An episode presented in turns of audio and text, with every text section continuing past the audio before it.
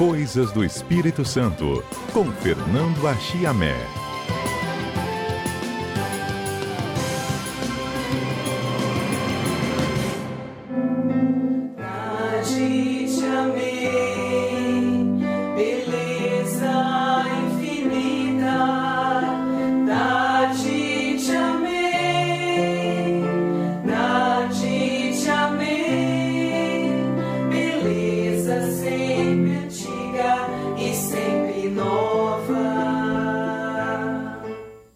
Trilha sonora que embala o quadro Coisas do Espírito Santo desta quinta é Tarde Te Amei, a letra de Santo Agostinho. Ilustra o que a gente vai contar para vocês nesta quinta, importante patrimônio cultural situado no município de Castelo, a Fazenda do Centro. A Chamé, bom dia. Bom dia, Fernanda. Bom dia, ouvintes da CBN Vitória. É, o cenário é deslumbrante como a música, não é mesmo? É verdade, são palavras nas confissões de Santo Agostinho de Hipona, né? Tarde te amei, beleza tão antiga e tão nova, tarde te amei. Mas nunca é tarde para amar a Fazenda do Centro, que realmente, Fernanda, é uma beleza invulgar, eu, eu, até espetacular, eu não gosto muito dessa palavra não, meio exagerada, mas realmente o cenário do meio ambiente, da geografia. Vamos começar pelo espaço, né, da geografia. É uma coisa realmente belíssima, né? Aquela cadeia de montanhas, né, que cerca ali, inclusive perto tem o famoso pico do Forno Grande, que é o maior é, maior montanha, mais alta montanha aqui do Espírito Santo, dentro do Espírito Santo, porque uh, o Pico da Bandeira, Caparó, já fica na divisa, né, com Minas, uhum. mas dentro do território capixaba, o Forno Grande realmente é, é, é maior atitude. Mas a, a, a, paisagem é uma coisa realmente é, invulgar, muito bonito mesmo, né? E, e, ali nós temos uma natureza também pródiga, porque tem o, o Vale do Rio Caxixe, né? Caxixe quer dizer, é, tudo indica que vem de caxinguelê, que é aquele tipo de esquilo, né? Um esquilo grande na floresta, tal, caxinguelê, caxixe, pelo menos foi o que eu consegui apurar na investigação. Mas na pesquisa. Mas, enfim, tem o Vale do Rio Caxias, quer dizer, tem muita água, muitos riachos. Antes, antigamente, uma floresta, terrenos férteis, né? E aí, Fernanda, a gente começa porque esse pedacinho do território capixaba, ele como que passou por todas as fases, os ciclos econômicos do nosso país, que a gente até estuda na escola, né?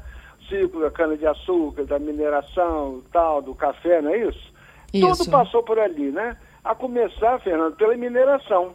Né? As famosas minas do Castelo, que estavam ali atuantes no, já no início do século XVIII, 1720 e tal, eh, tinham exploradores ali minerando, bateando e tal, e, e ficaram alguns anos, até que os índios Puri Coroado, que era daquela região, né? Nós até falamos nele ano, ano passado, quando falamos da Gruta do Limoeiro, né?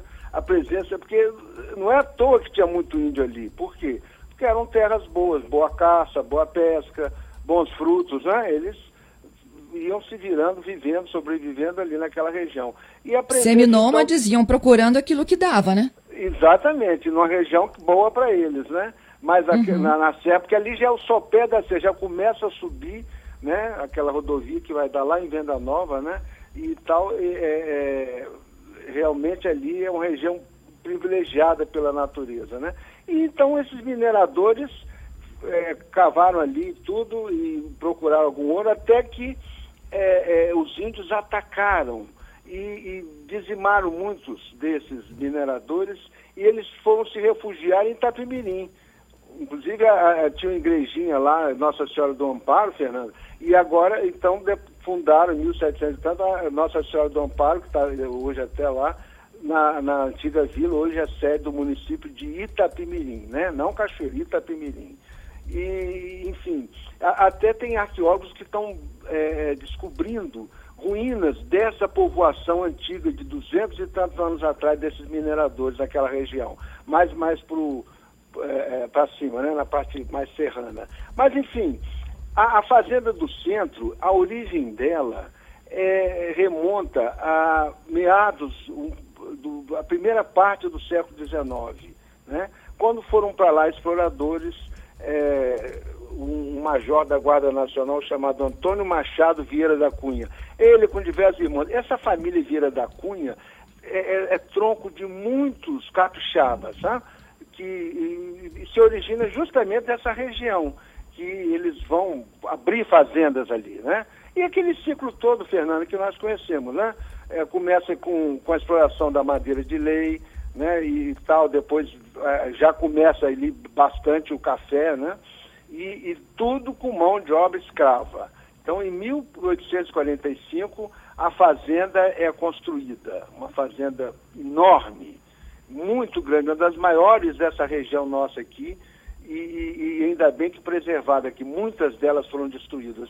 Ao lado tinha a famosa Fazenda da Prata, que eu não conheci, e, e, não existe mais, sobrou só o cemitério dos escravos da Fazenda da Prata.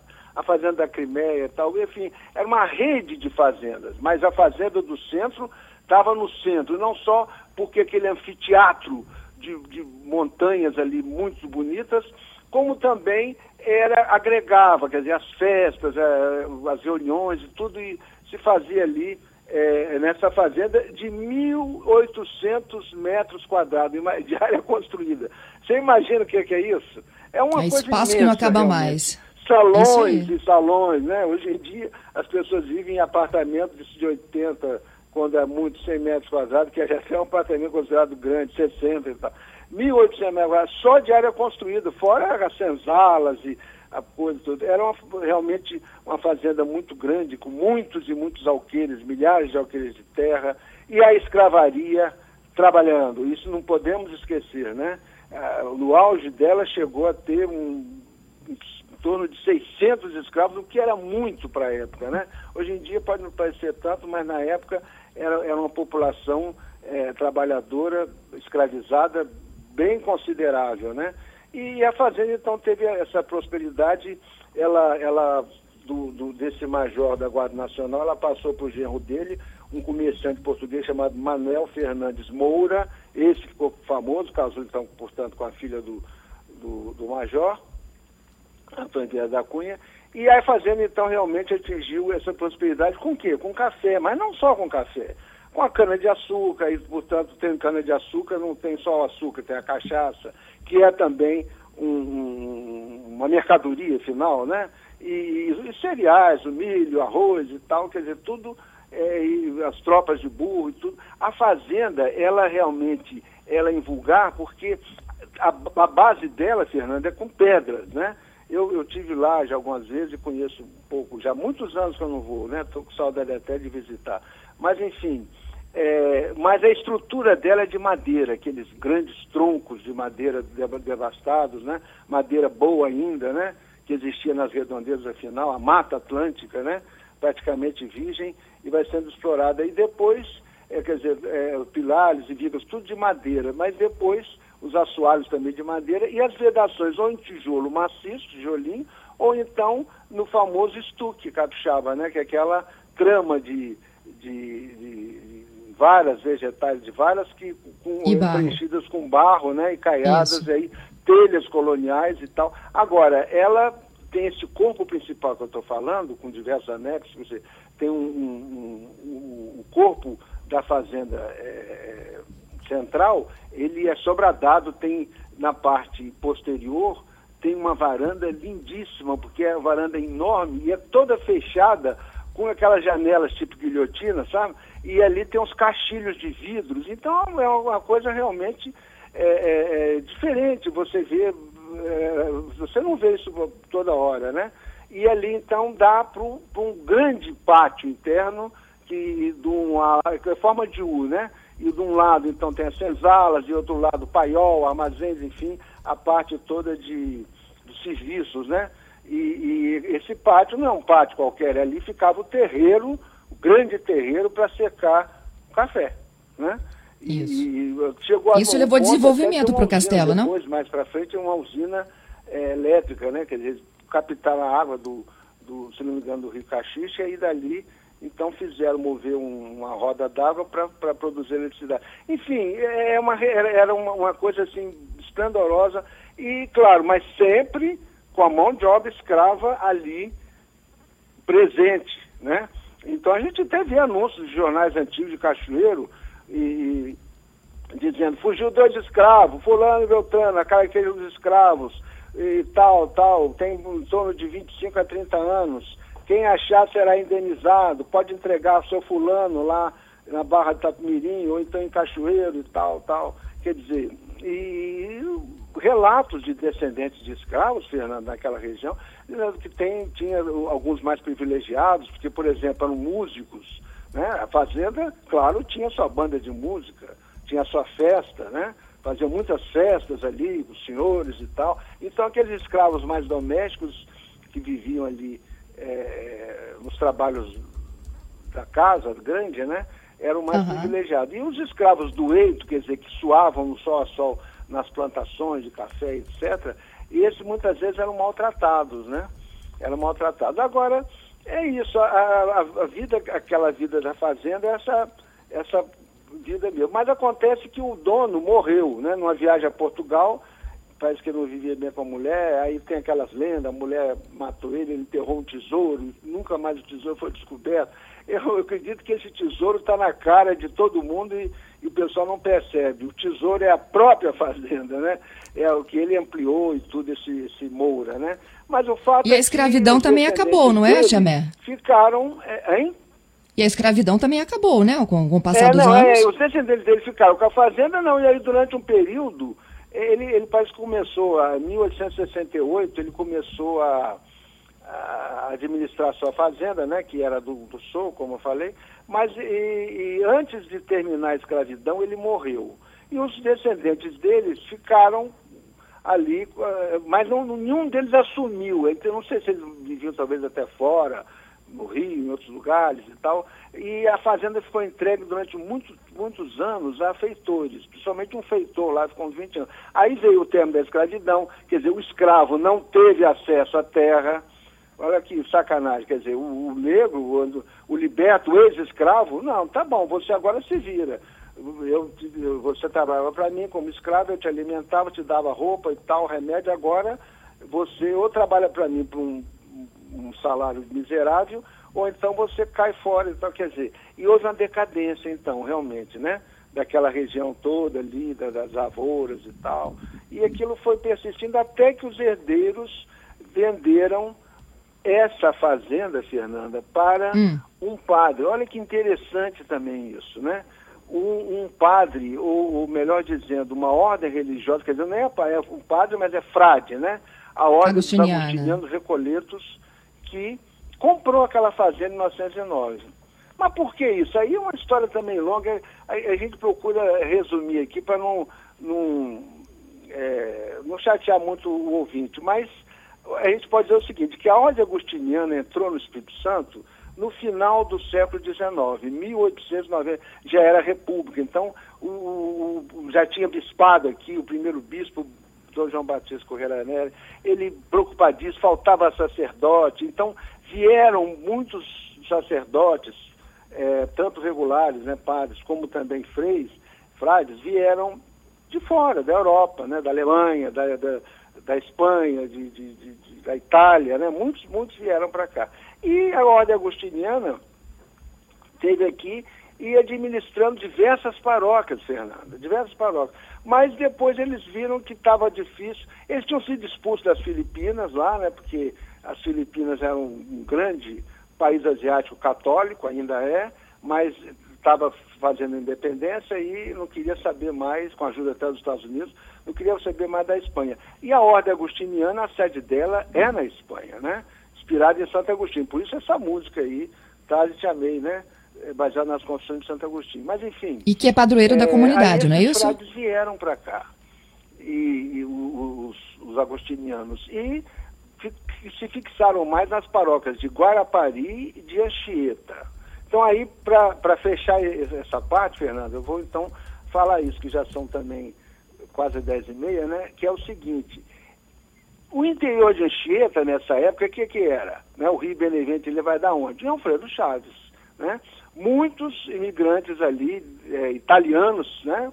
A sua esmagadora maioria de seus descendentes, estavam ali. Mas Sabe como é que é? Os prazos, quer dizer, os lotes coloniais que foram é, é, vendidos a ele pelo governo, já naquela região do, de Alfredo Chaves, é, é, o nome tem prazo porque pagava aquilo a prazo, 10 anos para pagar e tal, tal, né? Então, já, as terras já estavam esgotadas, não só na sua fertilidade, né? Como também o, aquela filharada toda, quer dizer, agora cresce casa, quer a, a sua própria terra para também plantar, para ser agricultor, para explorar, né? E naquela uhum. região não tinha mais, né? Então, eles vão à procura, quer dizer, o, o aí entra a figura do Frei Manuel Simon, espanhol, Frei Manuel Simon. Frei, esse Frei foi importantíssimo, porque ele vai então em Castelo, aliás, até hoje, a paróquia de Castelo, se não me engano, Nossa Senhora da Penha, né, Nossa Senhora Conceição, não me lembro, aí tem a igreja matriz lá também, é tombada como patrimônio cultural, mas enfim, são os agostinianos que administram, como é que é a paróquia aqui da Praia do Canto, Santa Rita, né, que é uma santa devoção dos agostinianos. Enfim, eles vão é, esse padre vai para lá, conhece essa fazenda, vê uma fazenda imensa que estava realmente decadente e propõe junto com o sócio, Zé Mariano, comprar isso. E faz então uma aquisição, né? junta o dinheiro, pega empréstimo e tal, e compra essa fazenda para levar e leva, chega é, em torno de uns, umas 300 famílias de italianos, é, a partir principalmente de Alfredo Chaves, para ocupar aquelas terras. Então eu acho que a gente pode ficar por aqui, não? Sim. Hoje. Patrimônio aí, cultural a histórico. A gente é, continua e fecha isso, se Deus quiser, semana que vem, porque aí tem muita mais história para contar, né? É isso aí. A gente tem, só encerrando, né, falando um pouco aqui da participação dos ouvintes também. É, o José Augusto está aqui me falando: olha, Xabé, parabéns pelos ensinamentos todas as quintas, como é bom te acompanhar. Obrigado. A Isabel, a Chamé não precisa resumir, tá maravilhoso, pode continuar. Silmar, dizendo que foi batizada e crismada na capela da Fazenda do Centro. Os é, pais ah, deles os... também se casaram lá. Os francisquetos estão lá, isso desde há muitos, né, muitos anos, né? É, isso aí. É, isso aí, tem mais. A Maria da Conceição. Ah. Olha, amo ouvir essas histórias sobre o nosso estado que amo tanto na voz de Axamé. Sou capixaba, mas fui criada no Rio. Não estudei muito a história do Espírito Santo e agora, morando aqui já há algum tempo, estou tendo a oportunidade de aprender e conhecer contigo, Axamé. Ah, obrigado. Você aqui, aqui vendo que eu penso o seguinte, no fundo a gente faz uma viagem não só no tempo, né, na história, mas também no espaço capixaba que é muito Isso rica, aí. do tamanho, o Espírito Santo é do tamanho de Portugal, mais ou menos, né? Tamanho da Suíça, mas é, é, é, tudo bem, vão conhecer o Louvre, é ótimo, Paris, a Torre Eiffel e tal, mas, poxa, a gente também tem que conhecer, nós, quantos capixabas não conhecem a Fazenda do Centro? É, Eu... é um espetáculo. Você não, mas você vai agora com a pandemia é difícil, mas depois você vai conhecer. Eu vou também reconhecer que já tem, como falei, muitos anos que, que não vou lá, é, é realmente uma coisa é, de, depois, semana que vem, se Deus quiser, nós vamos falar mais das famílias e tudo, e como é que aquilo virou um centro religioso, né? É, é, é muito, como é que a educação salvou a, a fazenda e tudo, né? O papel dos, dos frades lá, agostinianos, é uma coisa realmente importante para a nossa história. Então, continuem conosco, viu? Na quinta-feira que vem, com pandemia ou sem pandemia, a gente volta a falar sobre essa história linda de Castelo. Até lá, Yaxamé. Sei lá, um bom dia, um abraço a todos.